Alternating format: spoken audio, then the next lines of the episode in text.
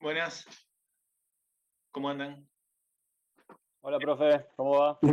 Ariel, Hola, profe. Hola, ¿cómo hola. ¿Cómo te va, profe? ¿Todo bien? Esperamos un par de minutitos. Hola, profe. Buenas noches. Empezamos. Hola. Hola, Natalia.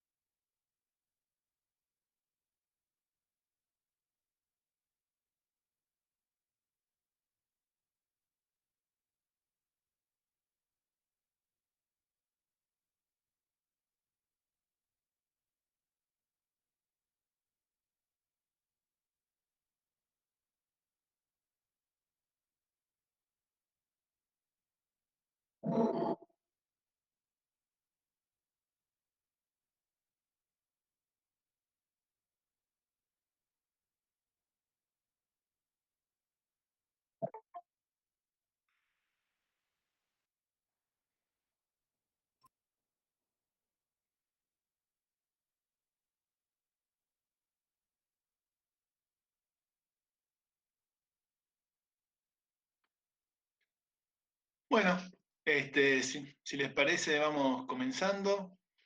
Este, yo de, de mi parte quería, quería transmitirle que estuve corrigiendo este, los trabajos prácticos de- del grupo que entregó la semana pasada y, la verdad que, que fueron muy buenos en general. Este, es una, es una satisfacción, este, independientemente del contenido de, de la película en sí, este, creo que hicieron un muy buen trabajo en relacionar, en, en pensar conceptos este, articulados con este, un proceso que es objeto de análisis, que de algún modo el objetivo de- del trabajo práctico con la excusa de, con la excusa de, de la película tenía, tenía más que ver con, con el hecho de poder practicar este, no una definición de, este, no se peleen, por favor, eso sí les pido. no llego a ver a quién le está respondiendo Facundo, pero, este, pero tenía que ver con, con el hecho de, no tomar una definición de conceptos este, dando cuenta de, su contenido, sino de ponerlos en práctica. Excelente el trabajo de, Natalia. Este, si lo comparamos con el no, no los tengo presente, presente en particular cada uno, pero sí tengo este, sí la, la impresión general y, y me parece que ese objetivo estuvo, estuvo cumplido y la verdad que para, para uno que lo tiene que corregir eh, es una satisfacción leer esos textos que son este, mucho más dinámicos, amables, este, agradables que un cuestionario este, en donde se repite este, se repiten las respuestas de una forma bastante monolítica. Así que bueno, desde ese punto de vista me parece que, funcionó. Este, ahora estoy viendo que entraron muchos entre ayer y hoy, pero bueno, me tomaré a lo mejor una semanita para, para corregir eso. Este, así que bueno, no quería dejar de decir eso. Antonella, este, a ver si llego a leer. Eh, hacer así los trabajos más seguidos mejor, me quedan mejor los... Claro, sí, sí, este, eso es, otra actitud, me parece que también van incorporando la cuestión del ejercicio de la escritura, muy bien escritos todos, este, ordenados, claros, la verdad que este, debo haber corregido cinco o seis trabajos grupales, todos. Y muy claros, muy claros, bien escritos, la verdad que este, una satisfacción. Así que, bueno, desde ese punto de vista, este, eh, el cierre de la, de la unidad 1, este, creo que, que bueno, que, que, que se pudo lograr en algún punto este, ejerciendo esa, esa, síntesis que siempre nos, nos interesa lograr como para darle unidad a los, a los contenidos, unidad y coherencia a los contenidos. Así que bueno, el martes pasado, martes, perdón, el jueves pasado empezamos con la unidad 2, en donde este, solamente nos detuvimos a ver este, aquellas ideas en torno a la noción de cultura que este, entendíamos que eran falsas, inexactas, que bueno, que en algún punto nos servía como un ejercicio introductorio para pasar este, en estas clases que nos quedan antes del receso a este, trabajar efectivamente sobre contenidos y definiciones este, conceptuales del concepto de cultura este, a los cuales podemos recurrir. Yo le había dicho que esta unidad 2 la vamos a transitar tomando como hilo conductor el concepto de cultura, el cual nos va a servir también como excusa para ir este, incorporando mojones en relación con este, el abordaje de este, ciertas características que hacen a cada corriente antropológica que, lleguemos a, a trabajar. ¿Qué quiero decir con esto? El concepto de cultura nos sirve como hilo conductor, pero al mismo tiempo vamos a ver, un poco siguiendo el cuadro que hicieron en el ejercicio práctico número uno, vamos a ver cómo a partir de ese concepto de cultura hay otro tipo de problemáticas que aparecen también asociadas, hay una metodología y técnica de investigación específica, hay discusiones detrás de ese concepto de cultura, pero este, de algún modo, este, no, quiere, yo no quería dejar de destacar que el hilo conductor va, a transitar por ese lado. Así que bueno, ese es el plan para estas clases, este, para la clase de hoy, en donde vamos a hacer una, introducción a los conceptos básicos de cultura que se desarrollaron en el, en el campo de la antropología. Para la próxima clase, del jueves próximo, en donde este, vamos a continuar en esta línea. La idea es que hoy podamos, este, de algún modo, trabajar el primer concepto de cultura definido, si se quiere, en términos científicos, que es el de Taylor, este, y si el tiempo nos lo permite, avanzar también sobre la perspectiva del particularismo histórico norteamericano, y la clase que viene trabajar este, con este, la visión o bien del particularismo histórico norteamericano, si no llegamos a verlo hoy, junto con el funcionalismo británico. Eso en cuanto, a la, perdón, en cuanto a la clase de hoy y la próxima. Después nos va a quedar la clase de la última semana, que va a ser una clase que, como nos ocurrió con la mesa que tuvimos en mayo, va a estar sujeta al hecho de que se presenten o no este, estudiantes a la mesa de exámenes regular que tenemos fijada para esa semana.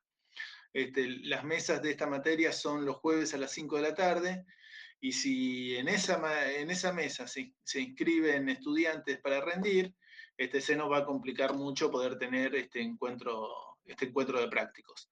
Pero si no se inscribe nadie, este, lo, volvemos, lo sostenemos. Y del mismo modo que pasó en mayo. Yo un día antes les voy a estar confirmando eso. Y después, sí, después del receso, este, nos queda margen de tiempo para poder trabajar algunas de las problemáticas este, más contemporáneas que son las que de algún modo definen a la unidad 3. Así que bueno, hecha esta introducción, este, este repaso, este, comenzaríamos este, con la clase. No sé si, si quieren plantear algo antes, este, hacer alguna observación del práctico. Este, si no, comenzamos este, con la clase. Profe, una sola cosa, ¿puedo repetir la fecha de examen? No, no, pero eh, la fecha de examen que tenemos es la última semana antes del receso, pero este, es de turnos regulares, este, o sea que van a estar rindiendo estudiantes que cursaron en otros años. Este, no, es que Así es. Sí, sí, porque yo soy ah. regular en esta materia. ah, Casualmente, por eso. Ahí te la paso, espera. Estoy abriendo el calendario.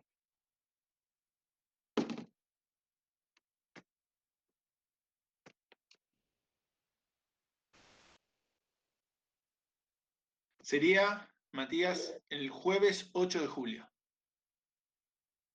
Ahí va una.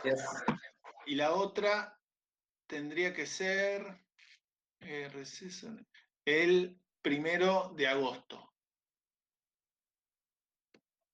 Así que están esas dos mesas. Eh, y bueno, este, en el contexto en que se desarrolla la mesa, bueno, el espacio de, los prácticos los tenemos sujeto a, que se escriban.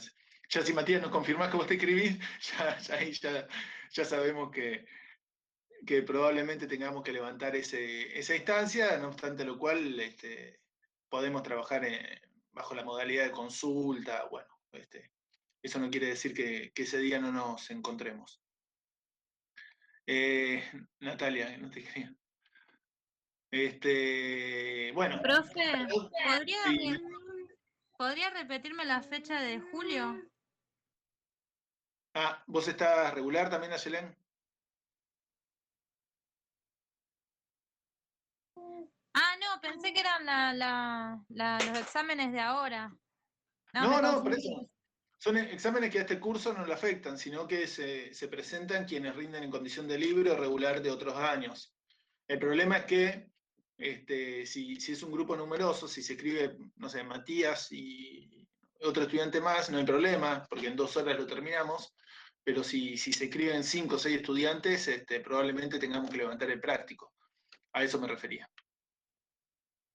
Pero ah, después, después ustedes van a poder rendir, sí, en las mesas este, del segundo cuatrimestre. No en esa del primero de agosto, porque este primer cuatrimestre se extiende también en agosto. Este, se extiende tres semanas en agosto. Ustedes van a poder rendir en las mesas de septiembre, en las de este, noviembre y diciembre, esta materia.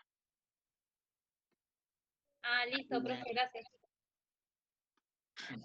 Profe, ¿cómo es el, el, proceso de examen? ¿Es con tribunal, con preparación de un tema?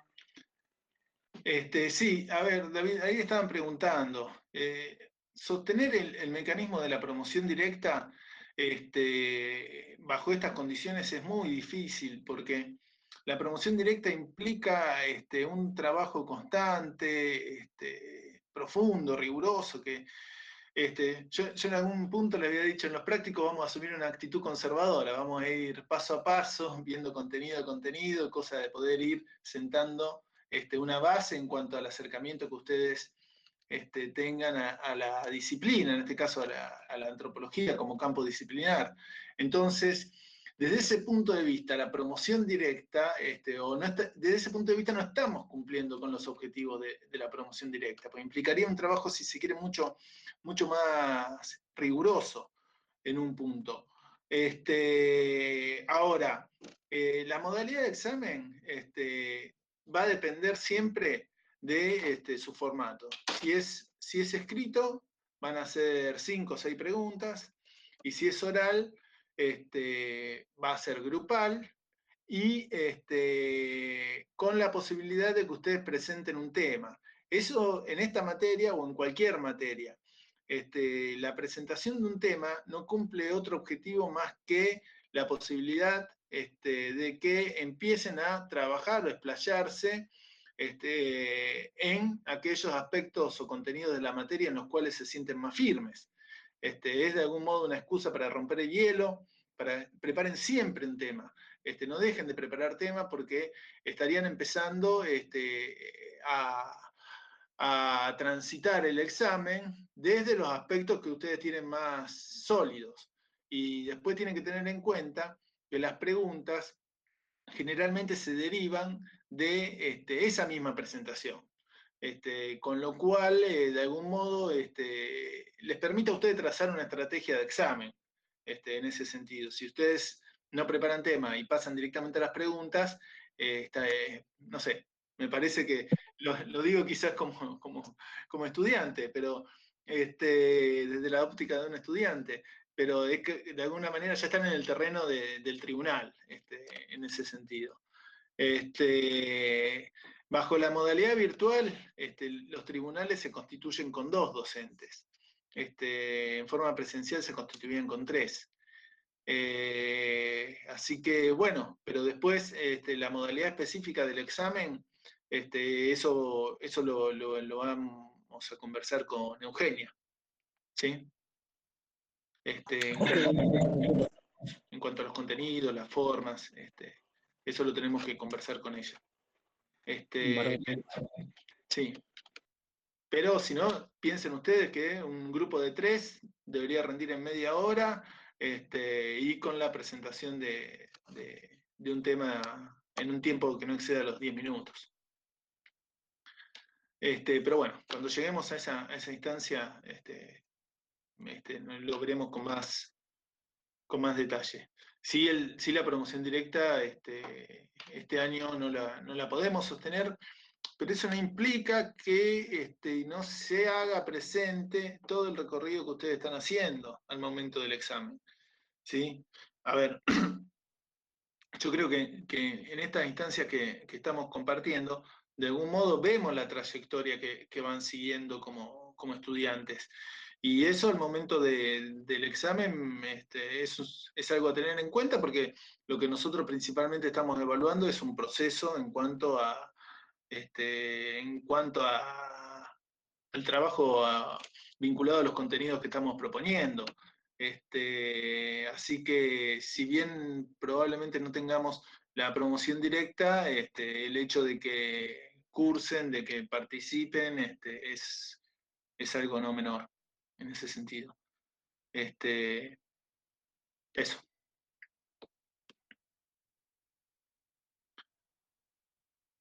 Bueno, comenzamos entonces este, a, trabajar algunas de las cuestiones que, me interesaban en relación con el, con el encuentro de hoy. Este, el encuentro, nosotros este, el jueves pasado entonces Hicimos una especie de lluvia de ideas, trabajamos en términos muy generales, buscando ejemplos, este, trabajamos de alguna manera en forma bastante libre en torno a todas aquellas cuestiones que nos llevaban a una definición errada de cultura. ¿sí? Ahora nos vamos a remontar, disculpen, ahora nos vamos a remontar en el tiempo para poder observar con precisión la genealogía del concepto de cultura. Ustedes en el texto, voy a usar el, chat como si fuera un pizarrón, ¿sí? En el texto de Couchet este, van a tener en la introducción y en el capítulo 1 este, referencias a la genealogía de la palabra cultura. ¿sí? La palabra cultura viene del latín. Este, la palabra cultura como todas las palabras y como todos los conceptos este, que trabajamos en esta materia son, polisémicos, este, y la palabra cultura a lo largo del tiempo se va a ir redefiniendo, asumiendo distintos significados, este, pero como concepto o como concepto científico, de algún modo, lo podemos empezar a reconocer en los desarrollos que se dan en el campo de la antropología en cuanto disciplina constituida como tal. Este, y en ese contexto nos estamos refiriendo principalmente a la escuela evolucionista, que es de algún modo la primera corriente antropológica este, identificada, definida, asumida como escuela, ¿sí? como corriente teórica, este, que va a tener principalmente dos grandes exponentes. Uno es Edward Taylor, perdón. Ah, sí, ahí escribí. Uno es, eh, tendría que usar los lentes. Uno es Edward Taylor, este, que es un, antropólogo inglés, este, que de algún modo es quien este, el concepto de cultura definido en, términos científicos y sobre el cual vamos a trabajar hoy. Este, y el otro es Lewis Morgan, que con muchos matices este, es un abogado este, formado como antropólogo en Estados Unidos y que va a, este, de algún modo, expresar un desarrollo de la teoría evolucionista en otros, en otros sentidos muy diferentes a los de Taylor. Yo, Morgan no lo vamos a ver, yo simplemente lo, menciono para que tengamos en cuenta que cuando estamos abordando estas corrientes teóricas, lo hacemos de, una mirada que va a ser lo más simplificadora posible, ¿sí? que no quiere decir que todos quienes más o menos se inscriben dentro de una corriente expresen el mismo pensamiento o, el mismo entendimiento, sino que este, por más que este, en este caso, por ejemplo, tenemos dos grandes exponentes de una misma escuela, sus formulaciones van a ser, van a ser bastante diferentes. Pero bueno, Morgan no nos interesa, Morgan está más permeado o formateado, si se quiere, por la perspectiva norteamericana, que, que, para este contexto de la segunda mitad del siglo XIX va a ser muy distinta a la perspectiva inglesa, este, pero nos vamos a quedar con el caso de, de Taylor. En 1871, escribe un libro que llevaba por título Cultura Primitiva. Este libro es, esta publicación, de algún modo va a ser este, muy significativa, este, no solo como, como de algún modo exponente de, la teoría evolucionista, sino que también este, va a ser fundante, si se quiere, para la, para la antropología en general. Este, de este texto, en, en, la plataforma Comunidades, yo publiqué el capítulo 1, este, que tiene por título La ciencia de la cultura, que ustedes lo van a tener como material de consulta. ¿sí? A ver, está este, compartido más que nada para que quienes tengan el ánimo, las ganas de profundizar sobre este contenido, puedan hacerlo. ¿sí? No es obligatorio, este, pero es una fuente este, respecto de la cual, si, se genera interés, este, pueden, pueden profundizar. Este, entonces, yo les decía, este texto es de, 1871, va a estar muy permeado por, este, por este, la perspectiva de la época.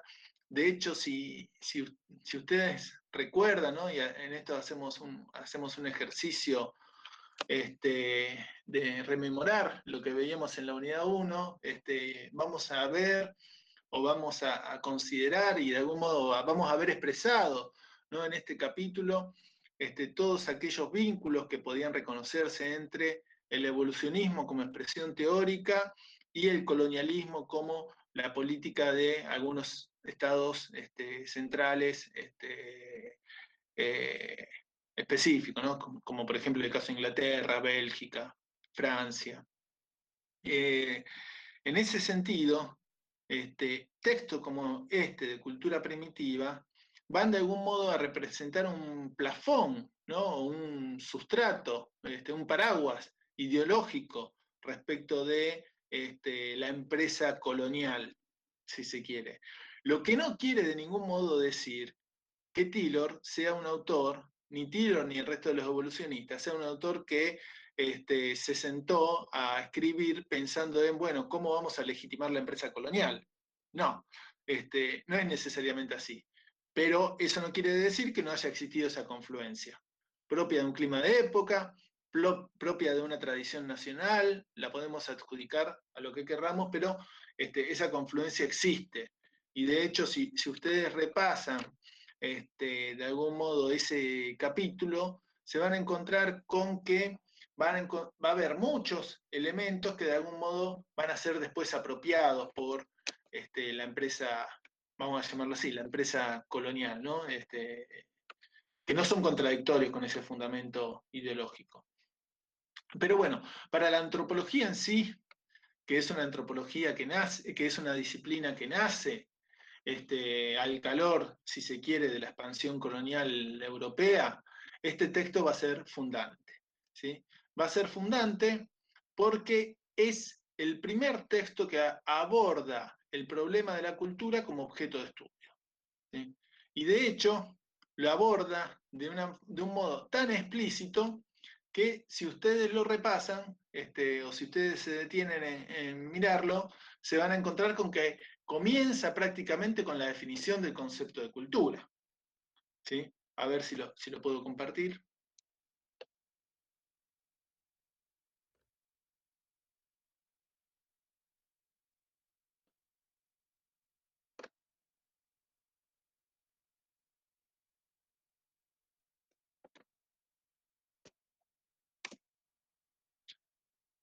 Esa definición del concepto de cultura, que es una definición clásica, repetida hasta el extremo, hasta el cansancio, pero que genera una ruptura con las ideas previas que existían en relación con, con la noción de cultura. Acá Taylor va a decir, fíjense, la cultura o civilización en sentido etnográfico amplio, es ese todo complejo que incluye el conocimiento, las creencias, el arte, la moral, el derecho, las costumbres y cualesquiera otros hábitos y capacidades adquiridos por el hombre en cuanto miembro de una sociedad. Este, bueno, esta, esta definición se ha repetido hasta el cansancio. Esta definición, de algún modo, este, parece básica, parece que no nos estás diciendo mucho, ha sido muy criticada, si se quiere, desde ese punto de vista, pero de algún modo eh, sienta las bases respecto de este, los desarrollos posteriores en torno a este concepto en el campo de la antropología. De hecho, vamos a ver que, este, por ejemplo, no sé si, vamos a verlo hoy, pero si no, en todo caso lo vemos el jueves que viene, los desarrollos que tienen que ver con la escuela particularista norteamericana, con Boas, con el particularismo histórico, no ponen en cuestión este concepto. De modo que hay muchos elementos que este, de algún modo este, son fundantes para todas las escuelas y que aparecen en esta, en esta definición mínima. Y nos plantea varias cosas, ¿no? Fíjense primero cómo empieza la definición. Dice, la cultura o civilización este, ahí Taylor está planteando una duda. Este, las discusiones que se habían dado en el siglo XIX, este, dependiendo, eso, eso lo pueden, si se quiere, rastrear en el texto de Couchet, dependiendo de las tradiciones nacionales, oscilan entre este, cultura o civilización para definir de algún modo el mismo tipo de fenómeno o el mismo tipo de, componentes. Profe. Sí. Eso hace referencia a Francia y Alemania, ¿no? Sí, a la discusión. Sí, entre Francia y alemanes, y bueno, cómo los franceses tomaban civilización y los eh, alemanes cultura como contraparte de eso. Sí, sí. Ahí aparece, aparece en esa discusión, fíjense que Taylor este, de algún modo recoge la duda, mantiene la duda, en este punto parece no definirse en torno a cultura o civilización, este, pero vemos que en todo caso este, incorporar el término de civilización es más que nada una concesión para este, no dejar a nadie afuera. Pero Taylor se, se va a inclinar, de hecho el título de la obra es Cultura Primitiva, se va a inclinar principalmente por el término de cultura. Pero ¿por qué se inclina por el término de cultura? Se inclina por el término de cultura porque de algún modo, este, y en esto aparece este, de, algún, de algún modo la matriz de la escuela evolucionista, este, Taylor tiene la pretensión de este, incluir a todo el mundo bajo este concepto. ¿sí? Que todos los pueblos, todas las sociedades contemporáneas o pasadas, de algún modo se vean cobijadas bajo este. Ahí, está Mercedes. Este, bajo este concepto. Con lo cual, este, Taylor está de algún modo sí y no, Ariel. Ahora, ahora en todo caso vamos, vamos a ver. Por un lado homogeneiza, pero por otro lado también va a plantear la diferencia. La diferencia ya en este, en este punto este, sigue siendo un problema, o aparece como un problema. Algo a explicar. Pero sí, Taylor es un autor que de algún modo se inscribe dentro de la escuela evolucionista, este, expresando muchas continuidades respecto de la ilustración. Este, al mismo tiempo que, si se quiere, este, bueno, esto en esta materia no, lo llegamos a ver, pero lo pueden haber, visto en otras, este, al mismo tiempo que, si se quiere, es el más positivista de, de todos los antropólogos de este periodo. Con lo cual, este, dada esta matriz, este, Taylor busca que el concepto de cultura se inscriba en ese registro universal. Busca de algún modo que este, tenga la capacidad de representar y de incluir a todos los pueblos. Piensen ustedes que este, cuando hablamos de discusiones que se vertebran a partir de el problema de la evolución, necesariamente estamos hablando en términos universales. La evolución es propia de la humanidad. Con lo cual, este, no estamos haciendo referencia a trayectorias particulares, como a lo mejor este, podían aparecer en el concepto de cultura este, desde la tradición más alemana, como planteaba Sol. Eso sí va a aparecer en el caso del particularismo histórico, ese reconocimiento a las trayectorias específicas de distintas culturas que están expresando también distintos conjuntos este, sociales. En el, caso, en el caso de Taylor, por el contrario, nos vamos a encontrar con la búsqueda de un concepto que le permita dar cuenta de, disculpen, dar cuenta de una realidad que es diversa, este, pero en la cual se pretende incluir a todos los pueblos. De modo que si optaba por el concepto de civilización, este, había todo un conjunto de situaciones, de experiencias históricas o de trayectorias de pueblos que podían quedar por fuera, porque el concepto de civilización es un concepto que tiene que ver más con este, el desarrollo de ciertas artes, que tiene que ver más con el desarrollo de la urbanidad. Este, aparecía de algún modo como, si se quiere, el punto culmine de desarrollo de una experiencia histórica, sobre la cual en todo caso después nos vamos a detener, pero lo que Taylor necesitaba en este punto, como para comenzar a ordenar su tarea, era un concepto más amplio, en el cual este, queden todos incluidos. Y en ese sentido, el concepto de cultura le resulta bastante operativo. Este, le resulta, parece paradójico, porque es tan general que pareciera paradójico que ese concepto de cultura pudiera resultar operativo. Pero de algún modo, sí, ahora y ahora vamos a ver que el positivismo le, aparece por, todo por todos los Winnie, es decir, es una expresión bastante vieja, por todos los flancos. Este, pero digo, este concepto de cultura de algún modo ordena el objeto que va a plantear Tiro, va a estudiar la cultura en todas sus dimensiones. De modo que, resuelta esta disyuntiva entre cultura y civilización, inclinándose por el, concepto de cultura, nos vamos a encontrar también con que las resoluciones que va este, generando Taylor en relación con este concepto, este, implican todas un alto grado de universalidad de generalidad. Fíjense cómo, este, cómo continúa la definición del concepto y vamos a ver que esa misma generalidad se va a manifestar acá, pero en otro orden. Este, en el orden de este, qué es lo que efectivamente estamos incluyendo bajo este, o estamos incluyendo en esta dimensión que haría, perdón, perdón, que haría lo cultural.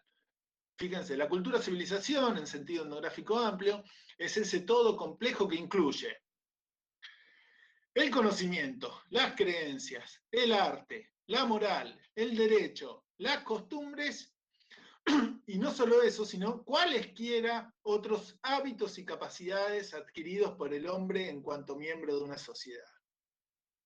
De modo que si nosotros nos detenemos a pensar, como hicimos la clase pasada, ¿qué estaría quedando por fuera de esta dimensión propia de lo cultural?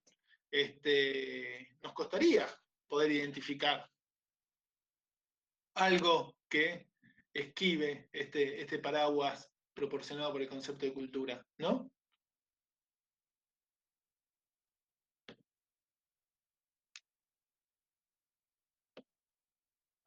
Sí, es muy difícil encontrar algo que, escape a todos esos conceptos tampoco creo deja de lado la, el concepto de civilización por el de cultura. Eh, es tan abarcador que, que, reúne las dos expresiones. Eh, no es que eh, cultura sí, civilización no. son las dos.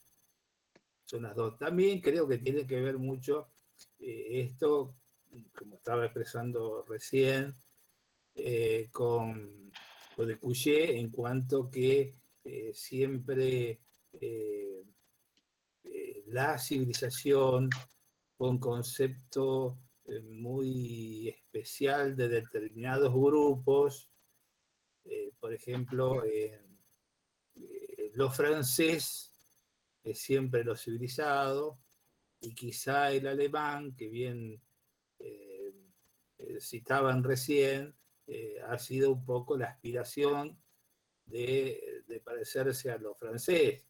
Y entonces había que eh, buscar eh, los modelos franceses porque teóricamente eran los más civilizados. Ahí también hay una puja entre grupos, ¿no? entre sociedades que van evolucionando de distinto modo. Sí, sí, sí, tal cual, tal cual. Pero en este punto, como, bien marcás vos, Ricardo, el término civilización nos estaría haciendo referencia más a la trayectoria particular de determinados pueblos, ¿sí? o determinadas naciones o sociedades, como querramos definirla. En una etapa previa, Taylor necesitaba un concepto este, que nos permita definir este, lo específicamente humano, en todo caso. ¿sí? ¿Qué es lo que de algún modo nos distingue como especie? Y en ese sentido aparece esta influencia francesa que vos estás marcando, en el sentido de que este, este tipo de conceptos de cultura de algún modo está recogiendo toda la tradición de la ilustración que planteaba un ser humano definido en términos universales, un ser humano definido a partir de su capacidad de pensar, un ser humano que era definido en tanto este, poseedor de entendimiento, en tanto poseedor de esa capacidad de razonar. Y eso es algo que este, no lo abandona, este, va a sostener que este, a pesar de las este, de los diferentes grados de desarrollo o a pesar de la diversidad que es evidente al momento en que nosotros nos detenemos a observar distintos grupos humanos, este, Taylor va a sostener que todos este, son de algún modo este, racionales y todos van a responder en forma racional a las mismas circunstancias. En este caso, y digo, es el primer paso, ahora vamos a andar sobre eso. En este caso, esa misma universalidad, esa misma pretensión de pensar al hombre en términos universales, sobre la base de una unidad que nos incluya a todos, este, se expresa en este caso en el concepto de cultura. ¿sí? No es un concepto de cultura que aparezca en todo caso como este, la expresión de determinado pueblo o nación, sino que aparece como prácticamente una cualidad humana. Este concepto de cultura está expresando la unidad del género humano. De hecho, Tiller va a hablar de la cultura. eh, Acá aparece la cultura, ¿no? Como, como un fenómeno que engloba la experiencia humana en su, en su totalidad. Por eso, de algún modo, esta definición o el, modo en que en Tiller se empieza a definir la cultura va a ser este, el puntapié inicial para este, una distinción que es característica dentro del de, este, campo disciplinar de la antropología, que es la distinción entre naturaleza y cultura, que un poco sobre eso estuvimos conversando este, los jueves pasados. ¿sí? Acá aparece, de algún modo, la cultura como aquella dimensión de lo propiamente humano que aprendemos en tanto vivimos en sociedad. ¿No? como una dimensión que va a ser independiente de la herencia biológica o de las formas de transmitir, este, si se quiere, instintiva, este, por medios biológicos este, que tienen otras especies respecto de cómo vivir en el mundo. De algún modo, lo que está planteando Tiller es que en el caso de la especie humana tenemos una dimensión distinta, una dimensión que se aprende, una dimensión que se asume desde el momento en que vivimos en sociedad y que nos va a definir como especie y nos va a distinguir en todo caso de aquello que es propiamente natural. Fíjense que en el texto de Couchet hace este ejercicio que hacíamos nosotros. Este, plantea, eh, pensemos de algún modo en todo aquello que tiene que ver con nuestro comportamiento como especie animal e intentemos de algún modo abstraerlo de su reinterpretación cultural. No existe, no existe nada de eso. Tenemos muchos hábitos, tenemos este, prácticas en tanto necesidades en tanto especie animal, pero no lo podemos este, aislar de su reinterpretación o su resignificación o su traducción en términos culturales. ¿no? De hecho, aquello que tiene que ver con las necesidades más básicas que tenemos como organismo biológico, aparecen de algún modo encaminadas, encausadas este, a través de una vertiente cultural. Sí, Ricardo, me parece que querías hablar. No, no, no. no. Ah. ¿Sí? Recuerden la, la, referencia que hacíamos, no, no sé, este, si se quieren la, volvemos a ver, desde las más, más, obvias como por ejemplo la alimentación, este, la reproducción, este, en fin, todas cuestiones que hacen a nuestra subsistencia como organismo, este, en el caso del ser humano, se expresan principalmente bajo una mirada que es cultural, o bajo un ordenamiento que es cultural. ¿sí? No lo hacemos siguiendo nuestros instintos, sino que lo hacemos de algún modo bajo pautas y normas que están estructuradas este, culturalmente. Por eso es que de algún modo esta dimensión que está planteando Taylor nos distingue del resto de las especies animales. Después vamos a encontrar también derivaciones de este tipo de planteos este, en relación con, el, con, por ejemplo, el hecho de que este, como especie no somos una especie que se adapta a la naturaleza, sino que somos una especie que a partir de contar con medios este, culturales, tenemos la posibilidad de hacer que la naturaleza se adapte a nosotros. Este, pero bueno, esas, esas serían otras, otras derivaciones de este mismo, de este mismo planteo. ¿Sí? ¿Hasta acá estamos?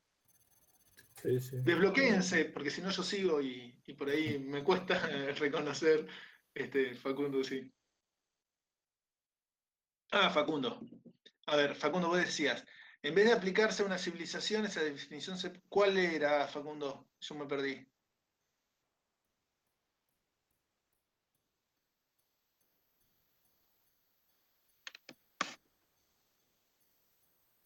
La primera, profe, la que usted copió del, del apunte de, de Cuché. Sí, la, la primera la, la copié. La de Taylor, la de Taylor, de perdón. Taylor, sí. El concepto de Taylor de, de cultura, digamos. Sí.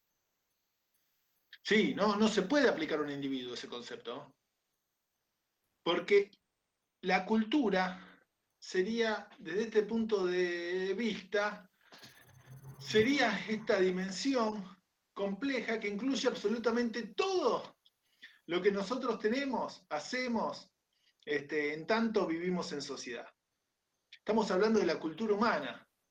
Este, este, el individuo, en todo caso, este, si aparece en este punto, está apareciendo en relación con las posibilidades que tiene de aprender, incorporar, adquirir este conjunto de hábitos, de costumbres, de ideas que son propias de la cultura humana, en tanto vive en sociedad. Por eso, insisto, la distinción, si se quiere más clara, tiene que ver con el hecho de que este, la forma de transmitirse este conjunto de hábitos, costumbres, ideas, no sé, este, eh, derechos, instituciones, la forma de transmitirse sigue cauces sociales. ¿sí? No sigue... Podríamos, este, decir que es lo que copia de la sociedad en la cual vive, ¿no? Claro, lo que adquiere. Sí, adquiere. Está bien, adquiere. Sí, sí, sí de algún modo lo hace suyo. Está bien. Está bien. Sí. Por eso, Natalia dice, en soledad no se puede adquirir la cultura. Esto es un problema que, de hecho, a usted le puede parecer este, secundario, pero se lo planteaban en a comienzo del siglo XX. ¿no? Este, aparecían en ese caso el, eh, no sé si, por ahí alguno de ustedes escuchó estas, estas experiencias, pero recuerdan los niños lobos que le decían, los niños de la selva, este, que eran este, niños que, por ahí alguien tiene alguno más presente, este, que eran niños que a lo mejor este, vivían en, un bosque y habían sido criados. No me acuerdo del que había, un nene que se había perdido en un bosque y había adquirido las características de una manada de lobo, de una manada de monos, era algo así. Sí, incluso en ese contexto, Nico, también había estudios etológicos, digamos, de la etología que estudiaban las conductas animales sobre todo referido a lo que decían de los monos y demás, y se trataba de hacer como una comparativa y se trabajaba esta cuestión de qué es lo cultural y qué es lo animal y hasta dónde llegaba o alcanzaba una cuestión y la otra. Pero como dice Nico, es algo muchísimo más abarcativo, va desde la pequeña y más mínima conducta a, digamos, porque uno tiene la idea esta de cultura ya tan arraigada que tiene que ver como costumbres, tradiciones, folclore, otras percepciones que fueron posteriores, que por ahí nos hace difícil entender este concepto de cultura muchísimo más amplio que abarca todo, todo desde, la más mínima eh, expresión. Bueno, la leyenda, la, leyenda de la... Perdón. Ah, están David y, Ricardo por ahí. Sí. David, lo mismo que David y Ricardo. No, digo, tiene que ver con el rechazo a la... Es una mala combinación esa. Eh, tiene que ver con el, rechazo a los instintos, ¿no? O el traspaso del cuerpo instintivo, pulsional, al, cuerpo social y hecho a través de, la comunidad, de alguna manera, ¿no? Yo retomaba, o quería retomar un ejemplo de la mitología romana que eh, no podemos olvidarnos que los romanos consideraron que eh, Roma eh, había nacido de, del nacimiento a su vez de Rómulo y Remo, que habían sido alimentados por una loba. Bueno, también había ahí una cuestión donde se mezclaba algo así como lo, animal, lo, distinto a lo humano, con una evolución humana posterior a partir de, del nacimiento de ellos, que después, bueno, termina con, la muerte de uno por el otro, pero en definitiva también tiene esa, esa connotación de mito que eh, fue propia de, eh, también de una época del hombre. Sí, tal cual. Y, en el caso de los niños lobos, bueno, ahí Tarzán dice, sí, ese es característico. En el caso de los niños salvajes este, del siglo XX tenían que ver más que nada con las guerras, ¿no? Eran chicos que a lo mejor habían sido criados por, una familia y en la, situación de, de, crisis hacía que eventualmente los hubiesen dejado, los hubieran dejado este, en selvas o en, o en bosque, eran abandonados, sí, sí, sí, eso mismo, Natalia, este, para que no mueran. Pero el caso es que este, esto, esto se reflejaba en la teoría, ¿no? Porque estaba este convencimiento de que la cultura es esto que incorporamos en tanto vivimos en sociedad y si tenemos el caso, como planteaba Natalia, de chicos que no viven en sociedad, ¿qué es lo que está pasando? ¿O qué pasa? ¿O hasta dónde llega? ¿O no llega este, aquello que cargamos como innato o aquello que recibimos por herencia biológica? De modo que, bueno, la preocupación que estaba planteando Natalia era, es una preocupación este, este, que, fue asumida, que fue asumida por la teoría. Este, de algún modo, esto que estamos viendo respecto de la definición de Taylor inaugura este, la distinción, como les decía, entre naturaleza y cultura. Se supone que en tanto seres humanos somos seres culturales, participamos de este orden de fenómenos de este conjunto de cosas que hace a la cultura humana este, en sus aspectos globales. Y esta otra cuestión sobre la cual se detenía Mercedes y que un poco conversamos también la clase pasada, que tiene que ver con el hecho de que entra todo, ¿no? Todo aquello que nosotros adquirimos, este, bajo distintas formas, ¿no? Porque cada sociedad de algún modo reproduce este, sus hábitos, sus costumbres, sus instituciones de modo diverso.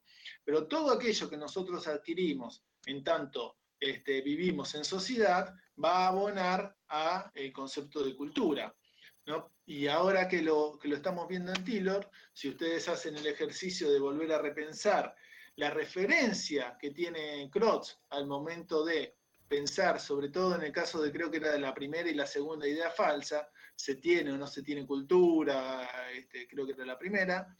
Este, la referencia que tiene, que tiene es este concepto de, de Tilo, ¿sí?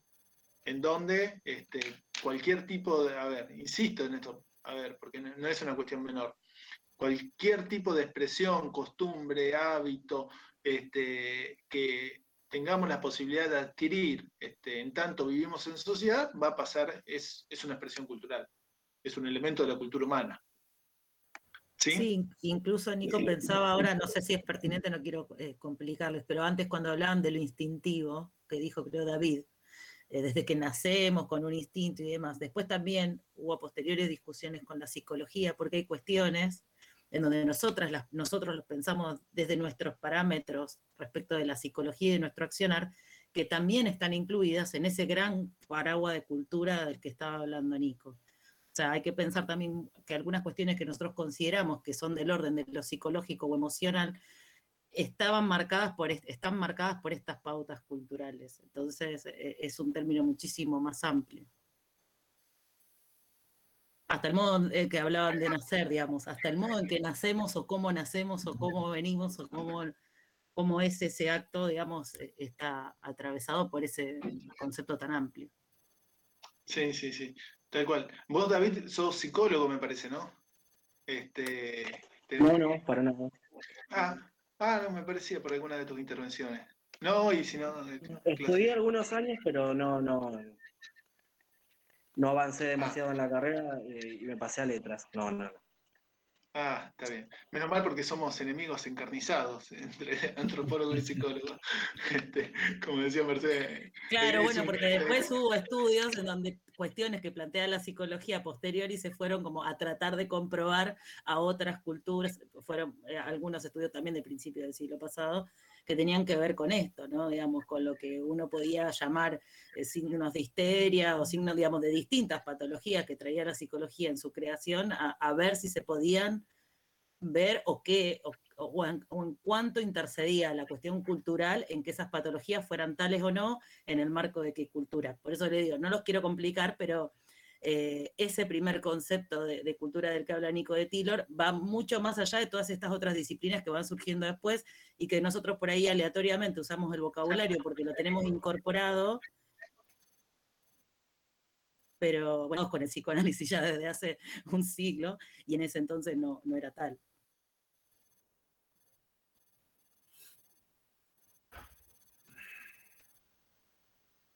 Eh, tal cual. Ah, Ricardo, pensé que iba a decir algo. No, no, estaba escuchando. Si no, te, te silencio y, y cuando quieras intervenir, porque por ahí yo me doy cuenta que quieren intervenir cuando desbloquean los micrófonos.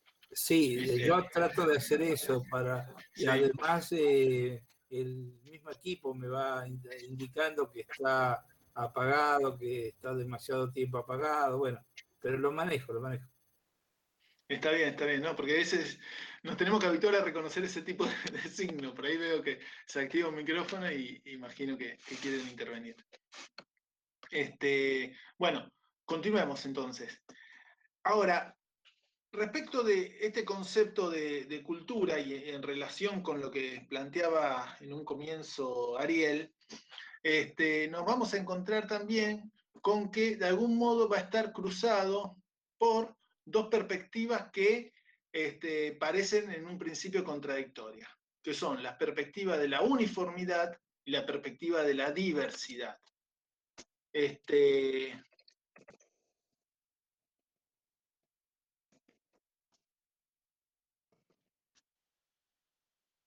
respecto de, creo que, que Ariel hacía referencia al homogeneizante, o alguien, había hecho referencia en un, en un comienzo al homogeneizante de- del concepto. Este, creo yo que, más que homogeneizante es universalizante la forma en que está planteando la, discusión Taylor.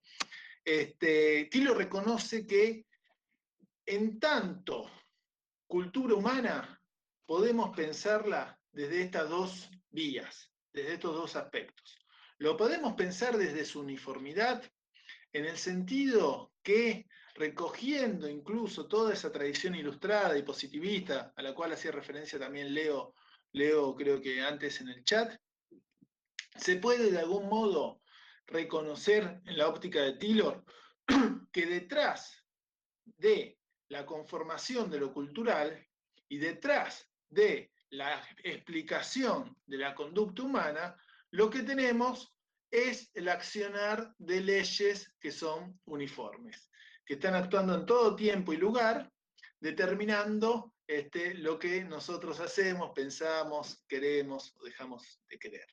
Este, acá Taylor asume o expresa, si se quiere, la variante más positivista de su planteo, en donde este, suscribe la idea de que la conducta humana, este, y en esto este, reconoce una suerte de, ataque a la, a subjetividad y el ego que tenemos como seres humanos, la conducta humana para él está gobernada por el accionar de leyes que son uniformes, que son invariables, del mismo modo que este, la naturaleza. Lo que nosotros hacemos, pensamos, el desarrollo de la cultura como tal, este, responde a el accionar de leyes que pueden ser identificadas. Y en ese sentido, lo que sostiene ese principio es una idea de unidad del género humano muy fuerte. Este, y en esto sí se ve, si se quiere, el lazo con la, con la ilustración este, más, más sólido este, que va a plantear, Taylor sostiene que como seres humanos vamos a responder siempre de las mismas maneras a las mismas circunstancias. Y como seres humanos tenemos la misma capacidad de entendimiento que este, en determinados este, contextos nos va a llevar a actuar siempre, siempre de la misma manera.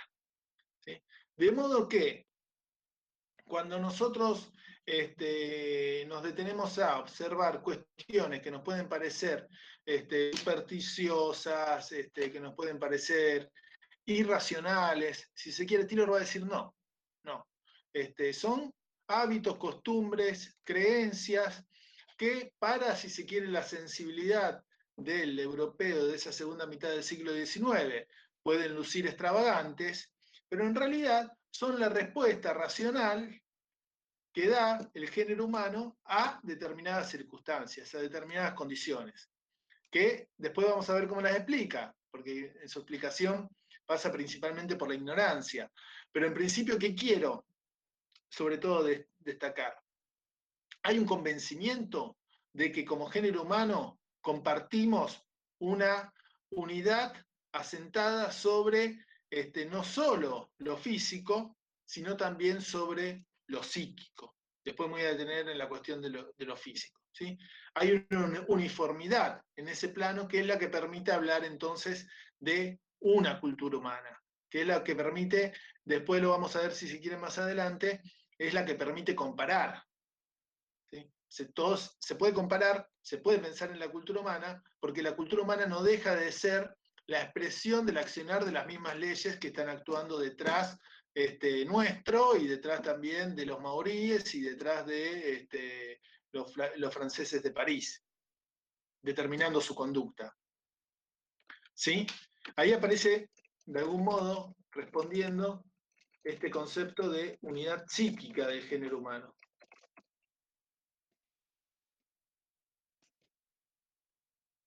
El concepto de cultura está expresando esa unidad.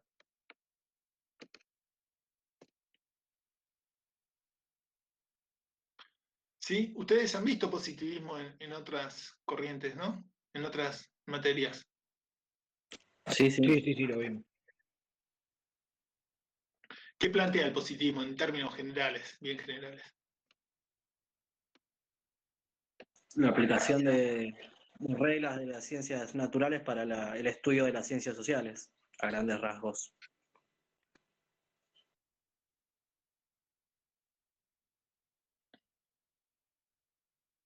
Sí, sí, bueno, y, dentro de esa aplicación este, se comprende también la posibilidad de este, pensar en términos de leyes. Las leyes científicas como tales este, son formuladas en invariables. términos invariables, descarga eso mismo, Leo, de causa y efecto, universales. Sí, continúa si No, no, no, eh, era eso lo que quería decir, eh, este concepto positivista de, de estas leyes naturales, que invariables, que son precisamente por un orden natural y que la voluntad humana está totalmente fuera de, esas leyes. Tal cual. No está fuera, está determinada por esas leyes. Claro, claro, tal cual. Tal cual. Entonces, si, si lo que nosotros hacemos, pensamos, creemos, está determinado por el accionar de leyes que pueden pensarse en términos universales, que son invariables, que son necesarias, que se pueden formular en términos de causa y efecto, este, si, esto es así, este, no tenemos problema en pensar que conformamos partes todos de una misma unidad que nos comprende como género humano, más allá de que este, este, algunos este, sean considerados civilizados y otros tengan prácticas que de, algún modo parezcan este, inexplicables desde el punto de vista de, una mentalidad racional. ¿Se, ¿Se, entiende? Este es un principio. Detrás de la idea de que tenemos que hablar en términos de cultura humana, existe como precondición que pensemos a la humanidad como una unidad. Hay algo uniforme detrás de todo esto. ¿sí?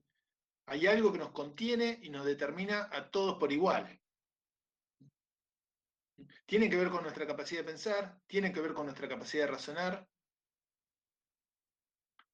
y tiene que ver con nuestra capacidad de, aplicando ese raciocinio, aplicando esa capacidad de pensar, de responder siempre de la misma manera a las mismas circunstancias que se nos presentan. Esto va a ser invariable.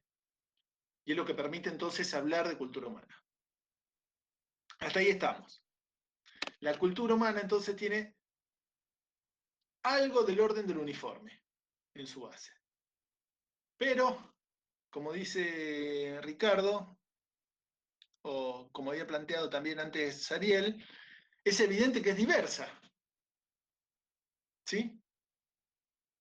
Porque nosotros podemos estar muy de acuerdo.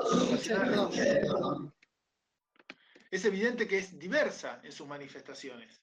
¿Sí? Porque podemos estar muy de acuerdo, este, como sostenían los ilustrados, que somos todos racionales, que somos todos hombres. Sí, Ariel. Por eso es que se considera como ahistórico un proceso revolucionario para el positivismo, digamos, en este caso? ¿Para el positivismo de quién? Este, Taylor no se va, este, no se va a meter en ese tipo de cuestiones, eh, pero sí otros como Spencer. Este, yo digo, pensando más en el campo de la antropología, que es el campo que, yo conozco, ¿no? Este, por ejemplo, para Spencer, que es un antropólogo, sociólogo, el padre de la sociología, de algún modo, este, que es evolucionista y que es positivista, este, todo ese tipo de movimientos, todo el tipo de este, luchas este, que tengan que ver con este, los sindicatos, los movimientos sociales de esa segunda mitad del siglo XIX, este, van a representar movimientos, no lo plantea en términos de históricos, sino que lo, plantea movimientos que no tienen que ver con la evolución, este, en esos términos. Este, en el caso de Spencer. Taylor no, entra en analizar, este, Taylor se detiene en analizar la, la sociedad primitiva principalmente.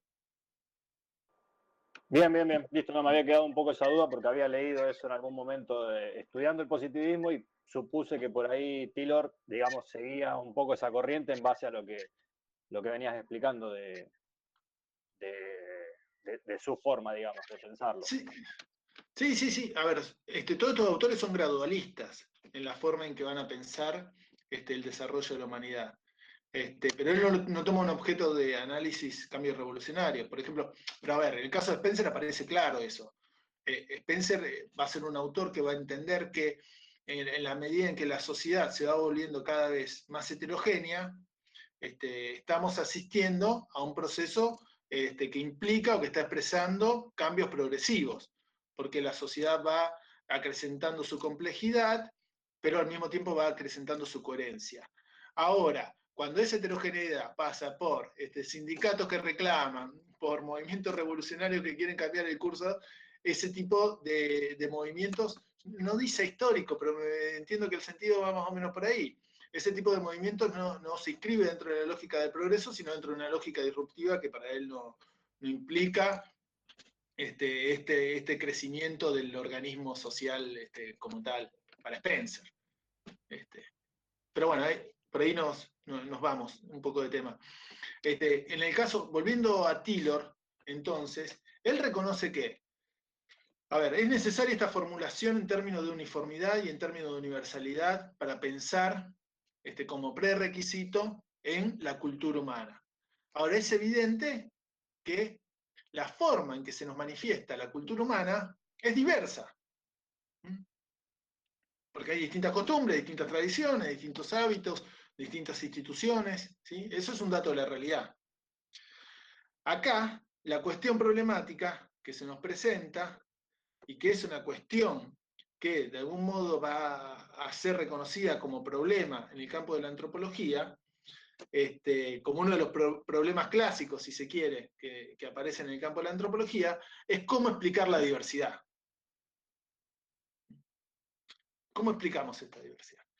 Y acá hay una cuestión fundamental, básica, y que Couchet lo va a reconocer en Taylor. Este, Taylor va a plantear, de algún modo, que las diferentes... Hay otro texto de Taylor que es de 1881 o 1880 en antropología. Es un texto que desborda de racismo. Este, se llama Antropología. No sé para qué lo escribo. Este, desborda de racismo por todos los poros. Pero en este texto, en Cultura Primitiva, va a explicar o va a plantear, va a sostener que las diferencias de piel, de color de ojos, de pelo, etcétera, etcétera, no van a ser significativas al momento de explicar esta diversidad que aparece como evidente. Piensen el problema de este punto de vista. Este, estamos convencidos de que la cultura humana es única, que en la cultura humana nos encontramos todos inscriptos, reflejados. Pero es evidente que este, los pueblos fueguinos tienen determinadas costumbres, tradiciones, Los precolombinos tenían otra, los germanos otras, este, y los ingleses habían arribado a el desarrollo industrial. Este, eso es un problema. ¿Cómo explicamos esta diversidad?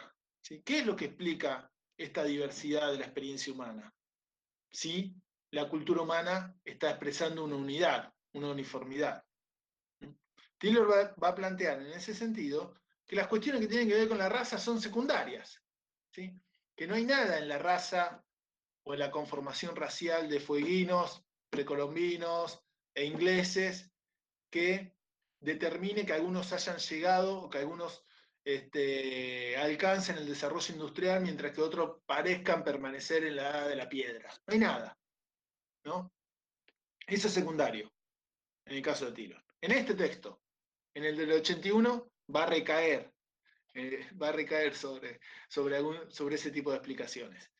Este, pero acá al menos tenemos que creerle. Entonces. Va en contra de la, de la evolución. Claro, sí, no, no evoluciona. ¿eh? Pero pensemos, ahí, hay una, una, cuestión, Facundo. Este, la, evolución y progreso son cosas diferentes. La evolución implica ese movimiento conjunto de estructuras, ¿sí? mientras que el progreso implica asumir que ese movimiento implica este, que se gana en complejidad, que se gana en perfectibilidad, que significa un avance de algún modo. la evolución no tiene por qué necesariamente significar un, un avance. Pero un detalle. Entonces, ¿cómo explicamos este, esa diversidad? Y bueno, ahí aparece esta, esta cuestión que está planteando vos, la cuestión de la evolución. La cultura humana es única, pero en sus distintas manifestaciones nos está expresando distintos grados de desarrollo.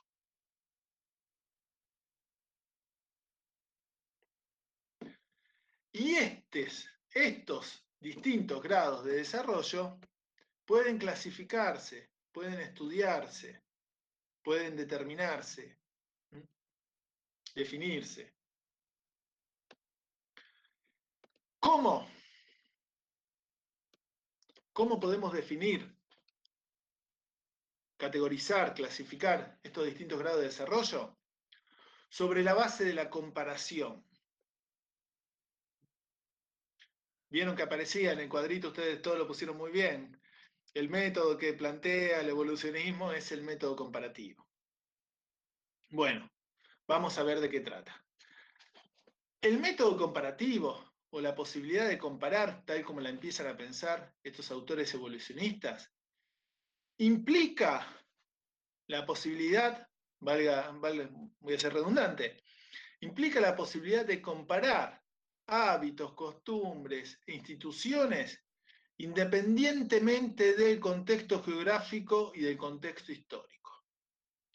Este, por ahí ustedes acá tienen que salirse de, la, formación en historia y de, de, todos los preconceptos que puedan tener en ese sentido. No estamos hablando de ese tipo de temporalidades y de estructuras, sino que estamos hablando de la posibilidad de cotejar costumbres, creencias, este, industrias, lo que fuere, este, de un pueblo con las de otro, independientemente de la situación geográfica, si existió alguna conexión en términos geográficos entre ese pueblo y el otro, e independientemente de su tiempo y de su contexto histórico, podemos comparar pueblos del siglo XIX con pueblos ya extintos. ¿Por qué? esta comparación es posible. Justamente por todo lo que veníamos viendo. Hay una continuidad. Eh, dale, David. porque plantea que hay una, una, continuidad cultural, como que lo plantea casi como si fuese una, una, línea de tiempo, por llamarlo de alguna manera, no sé si tan, tan, simplificado, pero plantea como que hay una, una, sí, una continuidad y que lo que podríamos observar como eh, culturas más atrasadas, entre comillas, son supervivencias de otro momento, de alguna forma. Sí, bueno, vos ahí introducís el concepto de supervivencias. Este, ahora, en todo caso, le hago alguna referencia a, ese concepto. Este, pero sí, es por ahí. Este, el hecho de que el género humano sea concebido como una unidad y que la cultura sea concebida como una unidad, es la que nos permite poder comparar costumbres o prácticas de este, pueblos ya extintos con los pueblos vigentes, contemporáneos. Todas están expresando el accionar de las mismas leyes que son las que están detrás de la conformación de la cultura como tal. Claro, Ariel. A ver, ahora vamos.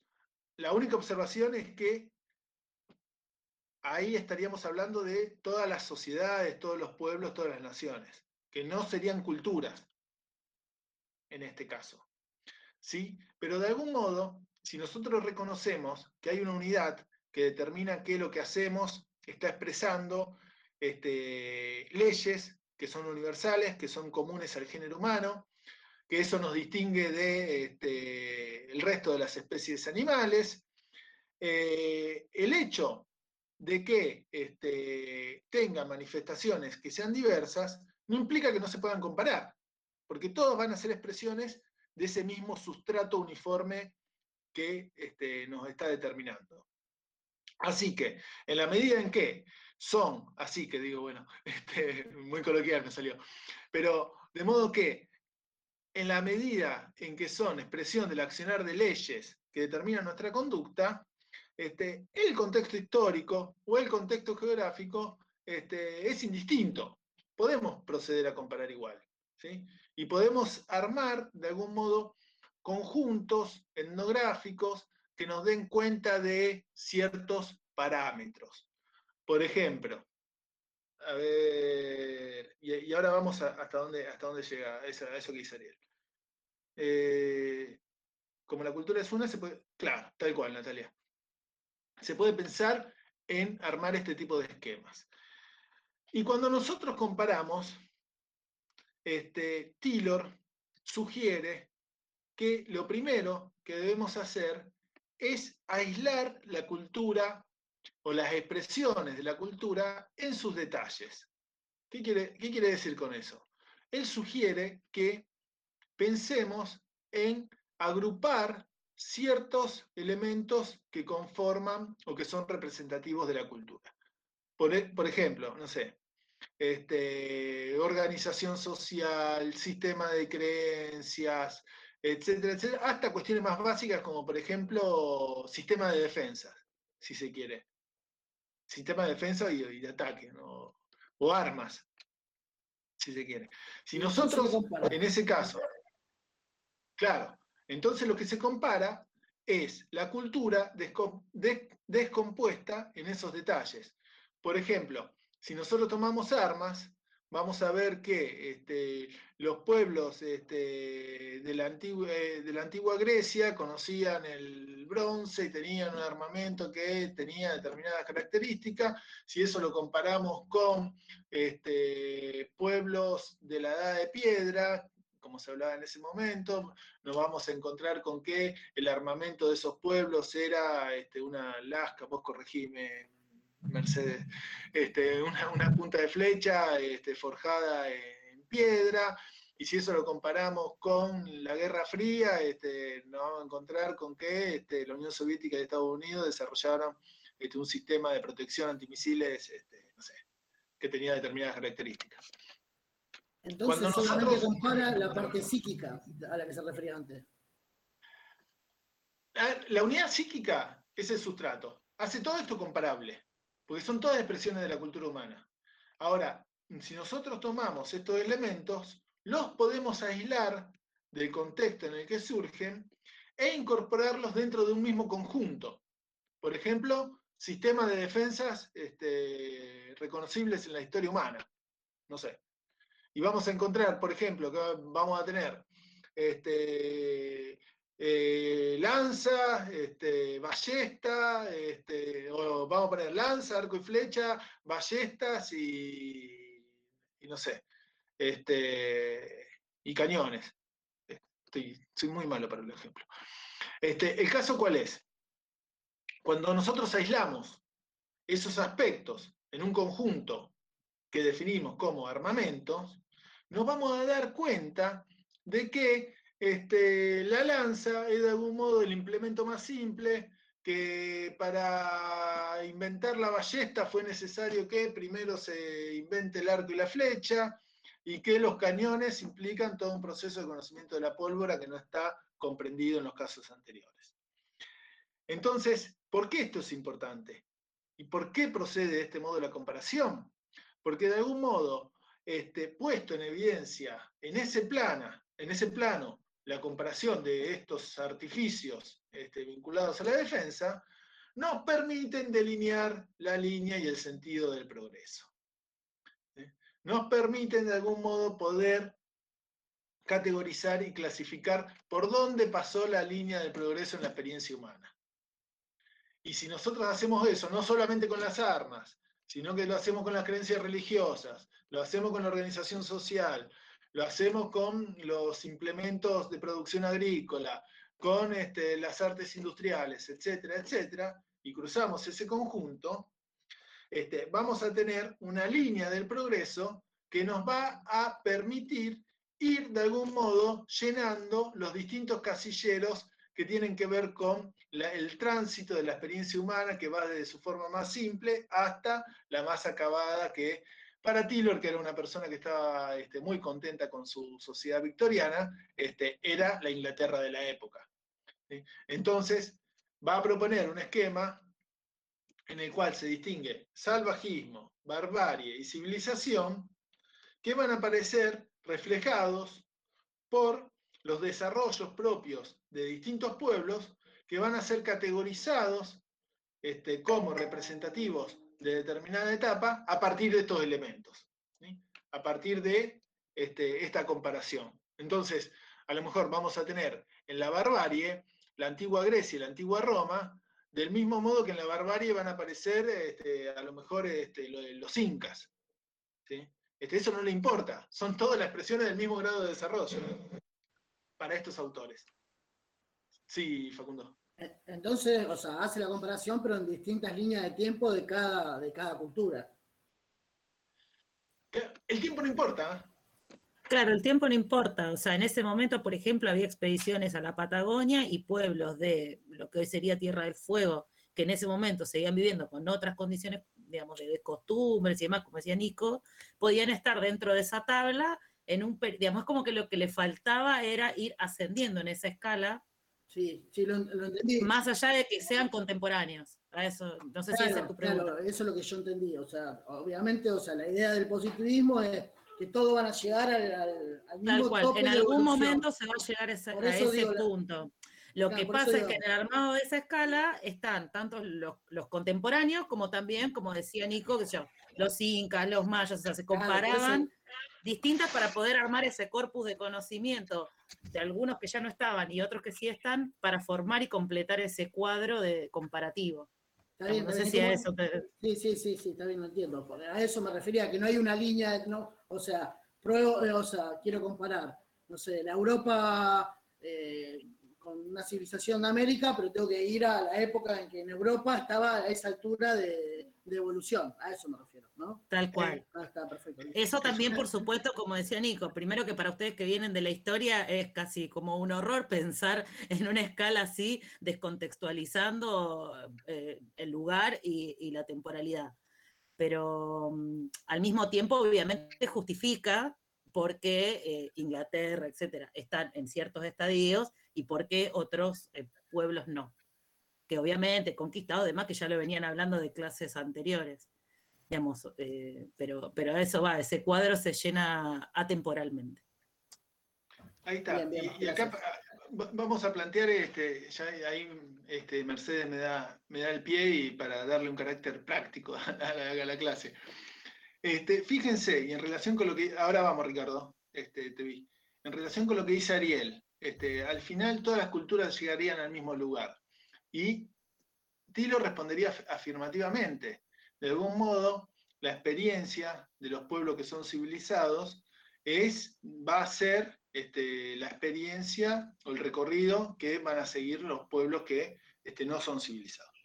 ¿En qué se basa Tillor para decir eso? se basa en la unidad psíquica de la humanidad, porque todos tenemos los mismos componentes en cuanto a raciocinio, por lo cual tarde o temprano este, el maorí, este, los pueblos precolombinos hubieran llegado también a un grado de desarrollo dentro de esta escala de línea evolutiva que este, la Inglaterra del siglo, de la segunda mitad del siglo XIX.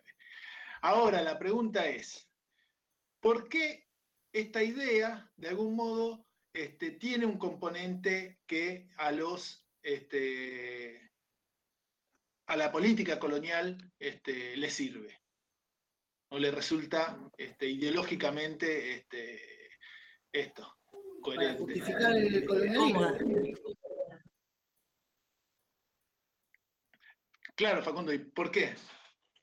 Porque era la excusa para llevar el progreso. Claro, nosotros éramos los incivilizados en ese momento, los que no teníamos cultura. Proporcionaban la evolución a esa cultura. Sí, sumado a que conocer cuál es el recorrido, por dónde llegará, se pueden incluso adelantar algunos procesos, digamos, a, acompañarlos. Digamos, ¿no? Digo, perdón, Nico. Claro, era la excusa para decir, bueno, nosotros les traemos más cultura, avancen. Somos mal pensados nosotros, ellos siempre tuvieron buenas intenciones. Claro, sí, nosotros somos muy malos. Claro, les traemos la fábrica que a ustedes les falta, labúrenla, nosotros nos llevamos las cosas y ustedes se calman el desarrollo. Sí, la fábrica ojalá, Este, nos llevamos la lana, yo diría. La Biblia, con suerte, nos trajeron. Sí. Volviendo a lo que decía Natalia, no es que se, piense en este esquema que se carece de cultura. La cultura es la misma y por ahí pasa la fundamentación. Somos todos expresión de la misma cultura. Este, ¿Qué explica que algunos permanezcan atrasados? Bueno, algunas tradiciones, este, esto de volver a vivir atado a las costumbres, etcétera, etcétera. Hay una serie de variables que explican que haya pueblos que no hayan podido avanzar como Inglaterra. Este, ahora, no hay nada en esos pueblos que le impida llegar al punto en donde está Inglaterra en ese momento. Entonces, es obligación moral de Inglaterra este, ayudar, destrabar esas situaciones que de algún modo representan un impedimento para que los otros pueblos que tienen todo ese potencial este, y tienen la misma estructura racional que ellos, este, por fin se encaminen en la senda de, en la senda de progreso.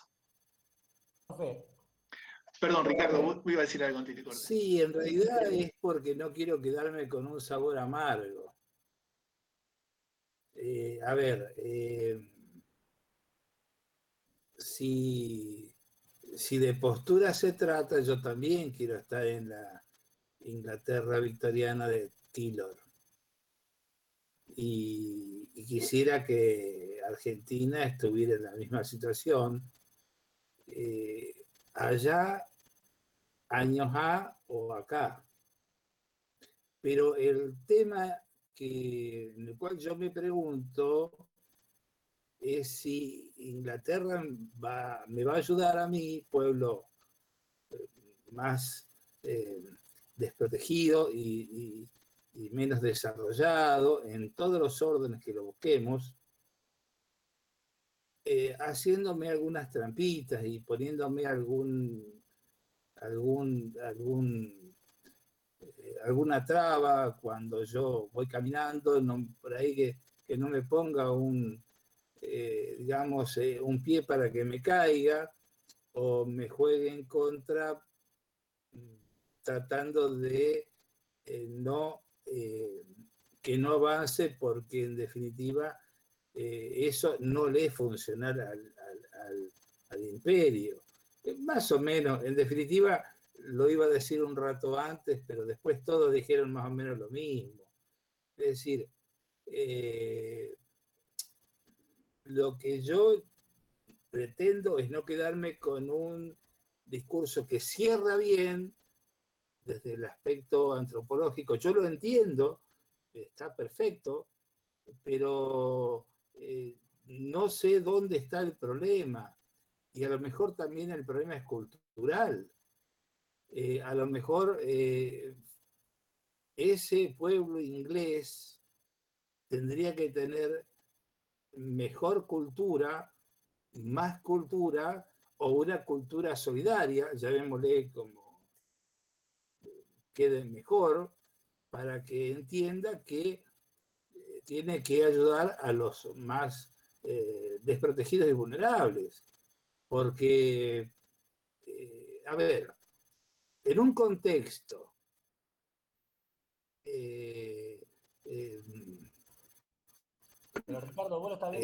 emergencia sanitaria, estamos en este momento, en todo el mundo, que Estados Unidos compre el 1.4 de sus necesidades de vacunas en el mundo, no tiene sentido. Porque ¿para qué quiere el, punto 4 ese que le sobra si no lo va a usar? Cuando hay países que todavía eh, están recién empezando o quizá por ahí, no sé si habrá algún país de Centroamérica eh, eh, muy, muy pobrecito que todavía no ha puesto una sola vacuna. Entonces, a eso apunto, ¿no? Es decir, que eh, la cultura nos lleva a fenómenos, a, un desarrollo fantástico. Nos permitió conquistar no solo la Tierra, sino también la Luna, pero lo que pasa es que no todos los conquistadores situación. Y cada vez vemos que hay más conquistados que conquistadores. Y cada vez vemos que la concentración de la riqueza es más grande en menos personas y entonces vemos que, eh, digamos, no va todo encaminado a como lo, lo veníamos desarrollando, bien en cuanto a lo técnico pero me parece que esa cultura debe ser mejorada. Ese, ese detalle nomás, pero que quizás no sea un detalle, sino sea algo muy importante. Eh, ojo, para la vitalidad del mundo entero, porque hasta podría haber un riesgo mundial mm, si las cosas siguen como, como, como vienen mal, ¿no? Eh, así que hay que tener una especial atención. Nosotros acá en Rosario eh, no le llevamos el apunte, no, no tomamos conciencia del grave problema que tenemos con el río Paraná. Yo me acuerdo que en los años 70, cuando se construía Itaipú, ya había gente que se quejaba por esta situación, cerca del problema nosotros que creíamos que íbamos a ser abastecedores de agua, de, alimentos en todo el mundo, no va a ser que no tengamos ni agua, ni alimentos, ni nada, y estemos peleando por una gota de agua junto a los otros seres del mundo. Cosa nomás como para pensarlas. Es muy importante lo que, lo que decís, Ricardo, porque de algún modo el ejercicio que hacemos es un ejercicio problematizador de estas corrientes.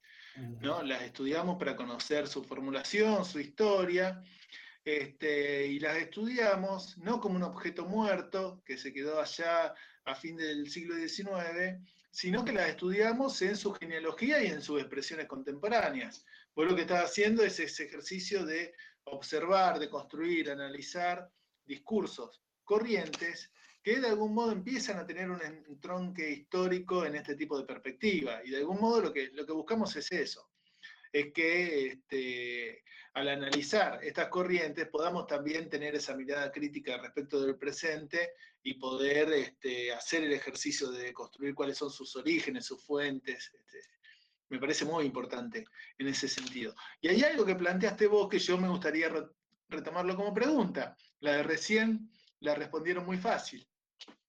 Vamos a ver si complicamos la cosa. Vos decís, ¿cuál es el problema que hay detrás de esta corriente? Y yo quisiera asumir esa, pregunta, porque es algo que este, recién empieza a ser cuestionado en el siglo XX. ¿Cuál es el gran problema que hay detrás de esta corriente? ¿Por qué en cualquier caso, invariablemente, nos vamos a encontrar con eso que vos mencionás como tropezones, como este, agarrada, no, me acuerdo como con zancadilla, no, me acuerdo qué referencia. Sí, este, zancadilla. Con zancadilla. Pero ¿cuál es el gran problema teórico por el cual no nos sirve a nosotros como pueblo este, del tercer mundo o no desarrollado de este tipo de corrientes? Es que justamente está planteado desde una mirada imperialista. Ese es el tema. Que no, no hay nunca una intención eh, realmente genuina. Es como dijo Ricardo, jamás eh, van a hacer algo que ponga en peligro eh, su imperio, digamos. En este caso estamos hablando de, bueno, de, Gran Bretaña, ¿no? En, la época de, de Taylor, pero tienen una mirada totalmente imperialista. el, inglés, ha decidido, el inglés ha decidido que no nos conviene tener las Islas Malvinas, por ejemplo. Sí. Entonces nos desapodera porque no nos conviene. pero digo, hay algo que está muy vigente también en el discurso político actual, hay algo dentro de esta lógica este, que, nunca nos va a permitir este, generar esa, esa ruptura. Sí, se dijo, hasta se habló los últimos días de esto, ¿eh? Sí. Se habló los últimos días. Hubo alguien que estuvo metiendo la cuchara en el tema. Ah, sí, sí, Mauro. No, que quizás esté, vinculado un poco con, con el eurocentri, con el eurocentrismo, ¿no? No, no tengo idea. También lo que quería decir Ricardo, que todas esas, todas esas visiones que tiene es una visión con los conceptos que tenemos ahora, digamos, en el siglo XIX, este, las, corrientes de pensamiento recién por ahí se estaban un poco, era, era lo, que, lo, que había, digamos, no, había mucho, mucho pensario al positivismo, digamos. Eh, quizá fue, fue la, primera corriente de pensamiento que se trata de, analizar la sociedad. Y con eso, justamente le quería traerlo de Ariel, este tema de, lo ahistórico. Este, para el positivista, la fase de desarrollo que está atravesando Gran Bretaña es, el fin de la historia, digamos, ¿no? Eh, entonces, con, esa visión, lo ven, no hay nada más eh, mejor para la sociedad que, el capitalismo. Entonces, por ahí el término ahistórico ante los procesos revolucionarios, porque digamos, que, va en contra de, esta evolución que parece que para los positivistas es definitiva. Pero creo que tiene que ver un poco con, ese eurocentrismo, esto de lo que no podemos separarnos. Tal cual, Mauro. Ahí me parece que diste en la, diste en la tecla. Se toma la experiencia histórica de algunos pueblos europeos como si fuera la experiencia histórica natural sobre la cual podemos pensar cuál va a ser la trayectoria de este, todos los pueblos del mundo.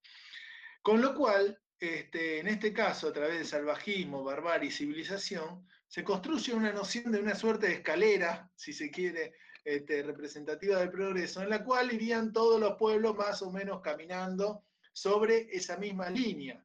¿no? Este evolucionismo es definido como un evolucionismo unilineal, hay una sola línea de progreso sobre la cual vamos todos transitando hacia adelante. Algunos más atrasados, algunos más vagos y otros van más rápido. El problema grande acá, este, y que pasa a ser cuestionado en el contexto del siglo XX, es que se está naturalizando cuál es la senda del progreso.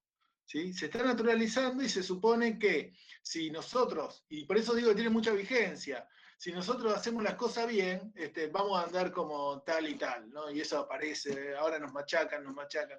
Si nosotros hiciéramos las cosas como las hacen los países serios, ahora se dice, este, llegaríamos a un grado de desarrollo como esos países serios. Cuando lo que se desconoce es que mucho del desarrollo de los países serios este, tiene que ver con nuestra condición también de, precariedad y de, esto, de marginalidad. Claro, tal cual. Sí si hacen las cosas como quieren ellos, eh, van a tener una cierta, digamos, aceptación y se van a ir eh, acercando a, esta civilización. Pero es claramente, eh, como decía Mauro, ¿no? eurocentrista, esta mirada de que el, progreso es la Inglaterra capitalista. es como, dicen ustedes, aparte, no solo si hacen las cosas bien van a llegar a un cierto progreso, sino que además eh, nunca lo van a dejar llegar a, la instancia ¿no? de, progreso que, suponen que, tienen. Eh, eh, en Inglaterra. Además, también, como decías recién Nicolás, estos avances también los han tenido, avances ¿no? tecnológicos, los han tenido a, costa de, de, los pueblos que han sido perjudicados en ese sentido, que han sido saqueados, en cierta forma. Sí, también ubiquemos la Inglaterra de ese momento con cuántas colonias, ¿no? Claro. Piensen que todavía no había empezado el proceso revolucionario, sobre todo africano. Totalmente. Sí, sí, tal cual. Tal cual. Que quedó una sola referencia para, para todos los pueblos, quedó una sola referencia de a dónde apuntar eh, para evolucionar o para para desarrollarnos. Y encima, al tener tantas colonias, eh, hizo, hizo mella dentro de la cultura de cada país. O sea, hoy adentro de cada país, eh, la mayoría tiene esa referencia. Sí, pero incluso como decía Nico, eso se sostiene incluso más allá de un montón de, de trayecto recorrido durante un siglo, se sigue, sigue estando por ahí, ¿no? Incorporada esta idea de ese anhelo a ser, como decía él, todavía hoy seguimos diciendo si hacemos las cosas bien, o hablamos de teorías del derrame, o hablamos de algunas cuestiones, digamos, que siguen vigentes, ¿no? Sí, bueno, mucho tiene que ver, creo que comparto con lo que decía Bonfil, este proceso de mestizaje, ¿no? Que, que hubo en Latinoamérica como para que sigamos eh, eurocéntrica. Creo que el mestizaje fue, le dieron en la tecla para, dominar a los pueblos.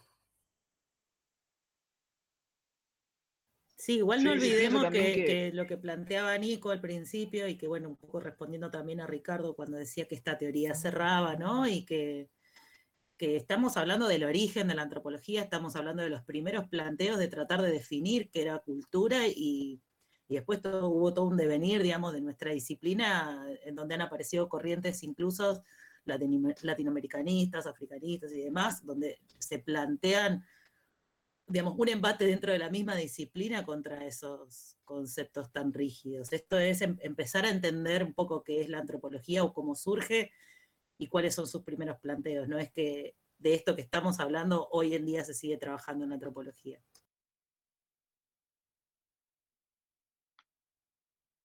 Sí, no, totalmente. Este, Mercedes, esa, esa aclaración es importante.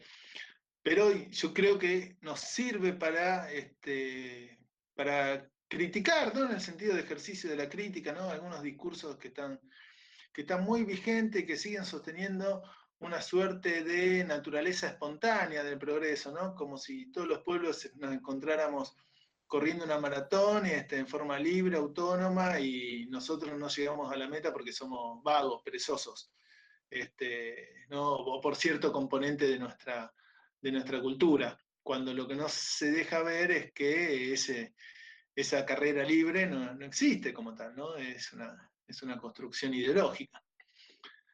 Así que bueno, me parece importante que hagamos este ejercicio. Y también es importante este, situar este, el contexto en el que se está haciendo. Porque, a ver, retomando también esto que planteaba Mercedes, este, hay un aporte en esta mirada, ¿no? Este, está presentando problemas, está presentando ciertos principios que van a ser característicos y que van a ser de algún modo fundantes de las formas de hacer antropología posterior. ¿no? Todo, a ver, esta definición de cultura que involucra absolutamente todo, esta distinción con la naturaleza, en fin, este, esta misma idea de uniformidad de género humano este, es una idea que, incluso a lo largo de la, del siglo XX también se va a expresar. De modo que, a ver, este, como toda teoría, tiene, este, tiene muchas, muchas aristas y está bueno poder este, observarlas en, su complejidad. Por eso invito a leer, por más que no sea obligatoria, a leer ese capítulo, creo que es este, que, le puede llegar a, a interesar. Y si leen ese capítulo, se van a dar cuenta también que se está discutiendo con una teoría que se denominaba como degeneracionista o degradacionista, en donde este, se discutía principalmente en torno a la explicación relacionada con el problema de la diversidad.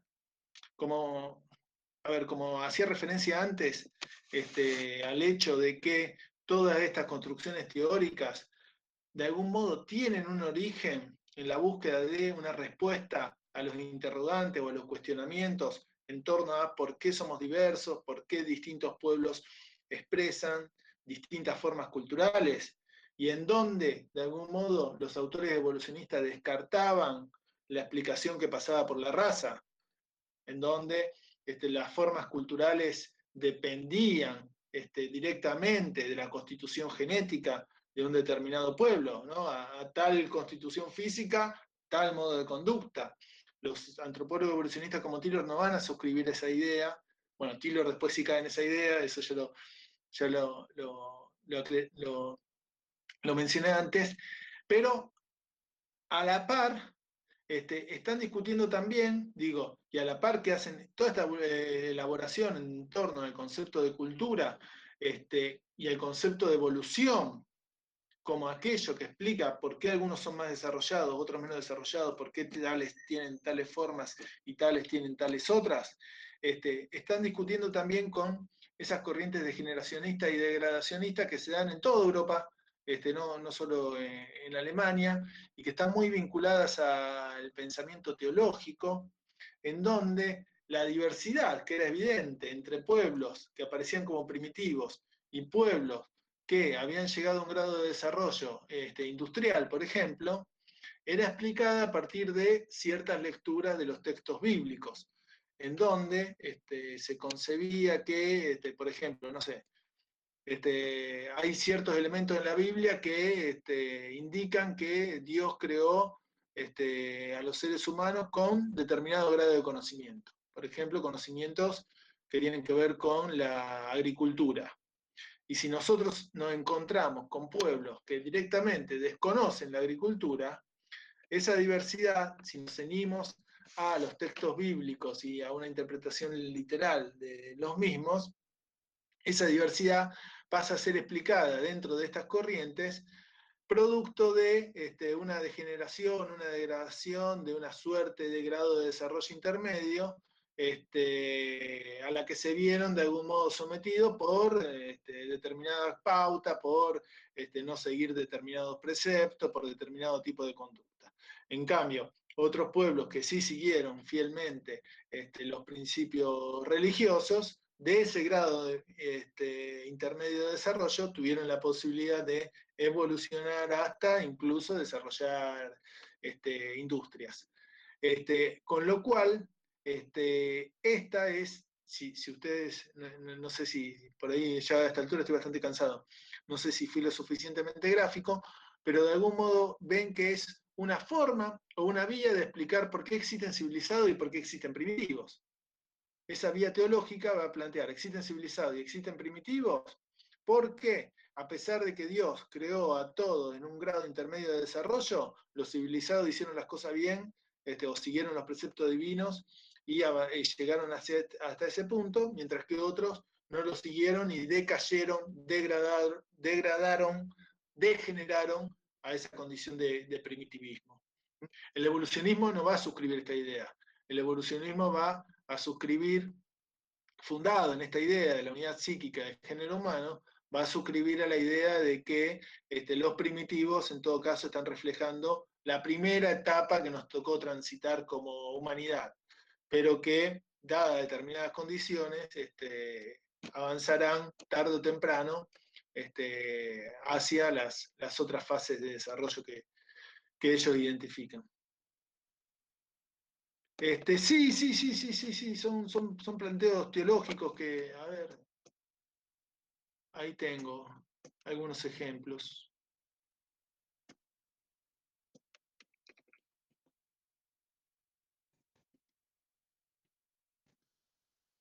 Este,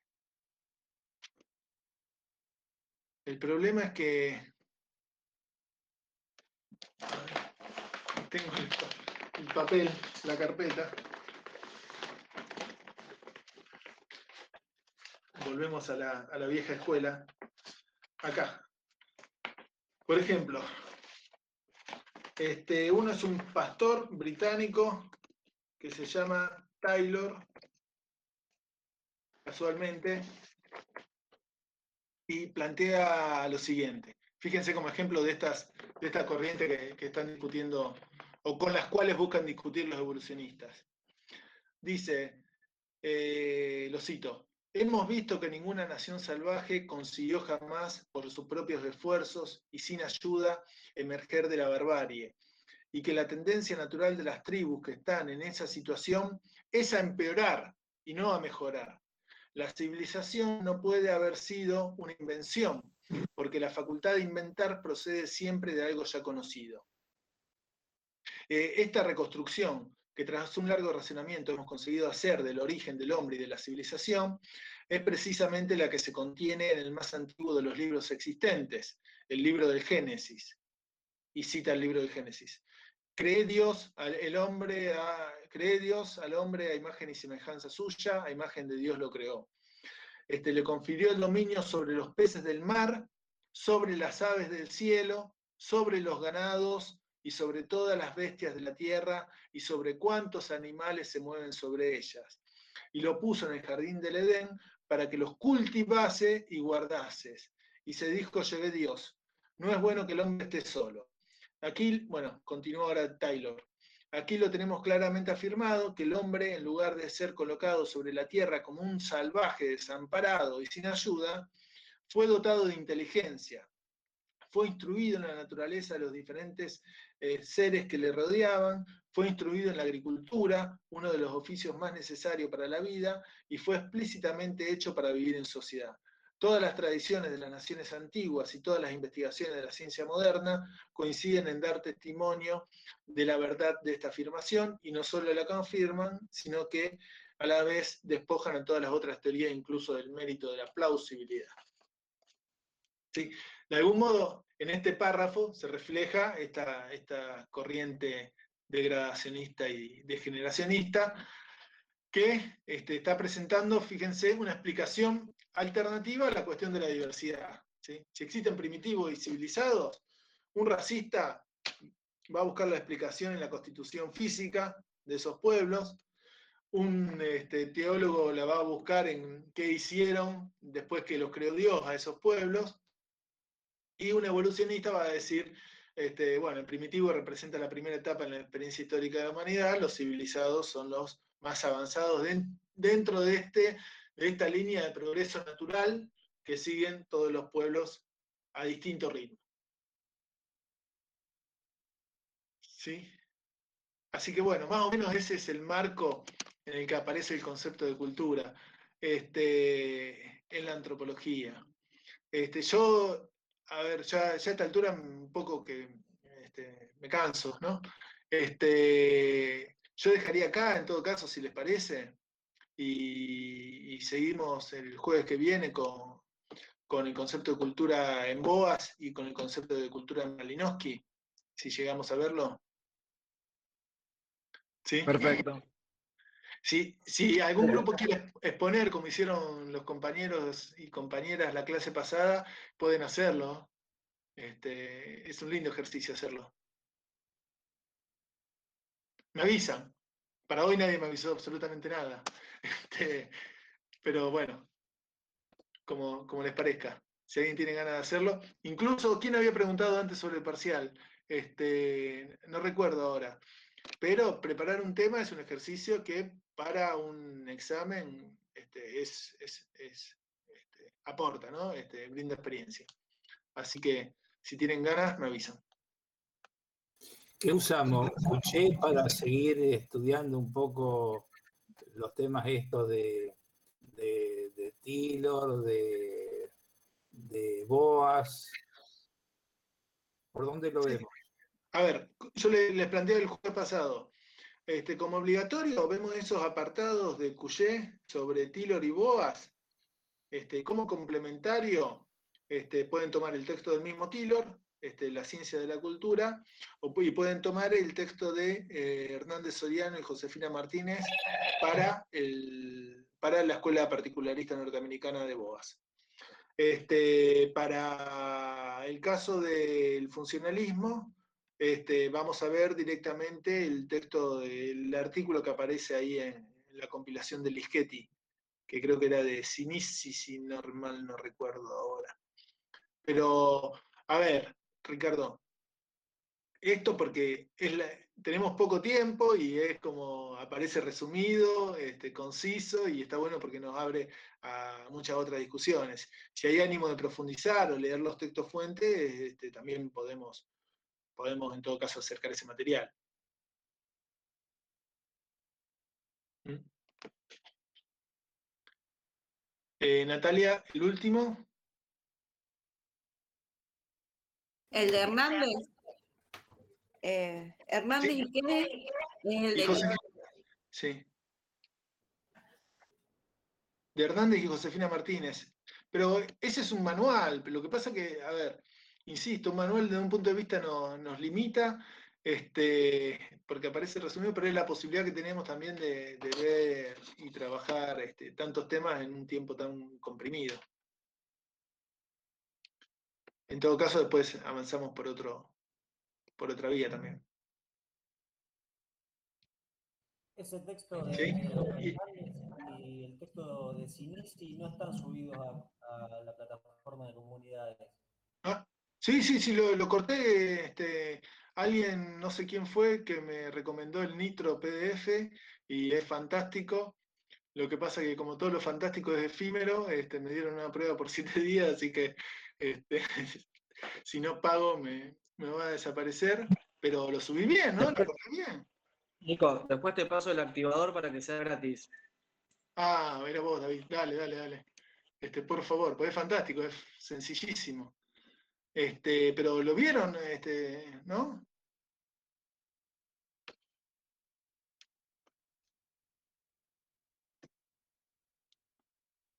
¿No está? No lo vi de comunidades, pero está así, está Ah. en la obra de Lischetti, está. Sí, sí, sí, pero yo corté estos dos capítulos este, para que estén disponibles. Estoy abriendo. Mira, te digo cuál es, cuál, cuál está, profe, si querés, Sí. lo que veo en comunidades yo. Eh, Está el de Cuche, el de Krotz, que vimos la semana pasada, el de Lischetti y el de Claro. Tilo. Sí. Claro, Sí, sí, está en eso, pues estoy viendo acá la página. por eso en el de Lischetti está en el texto de Hernández Soriano y. Ah, perfecto. Fíjense que dice Lischetti y entre paréntesis dice funcionalismo y particularismo histórico. Ah, ok. Esos son los dos temas a los que hace referencia Nico. Sí, sí. Sí, sí, sí, está- están ahí. Este. Y está bien. Sí, Sinisi era la, la autora del texto sobre funcionalismo. Aparece primero funcionalismo y después particularismo histórico. Este, no- nosotros lo vamos a tomar al revés. ¿Sí? Bueno, nos vemos el jueves que viene entonces. Perfecto. Estamos en contacto. Buenísimo, Bárbaro. muchas gracias. Hablamos. Saludos. Nos hablamos. Genial la clase. No, profe, gracias. Que sigan bien.